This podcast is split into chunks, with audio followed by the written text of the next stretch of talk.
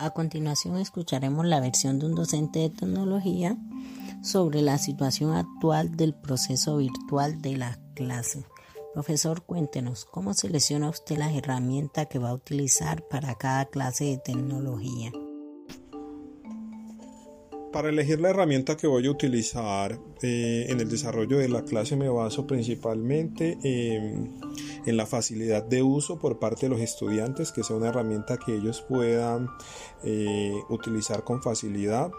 que sea una herramienta eh, que para su utilización no tenga el, el, estudiante que descargar ningún software adicional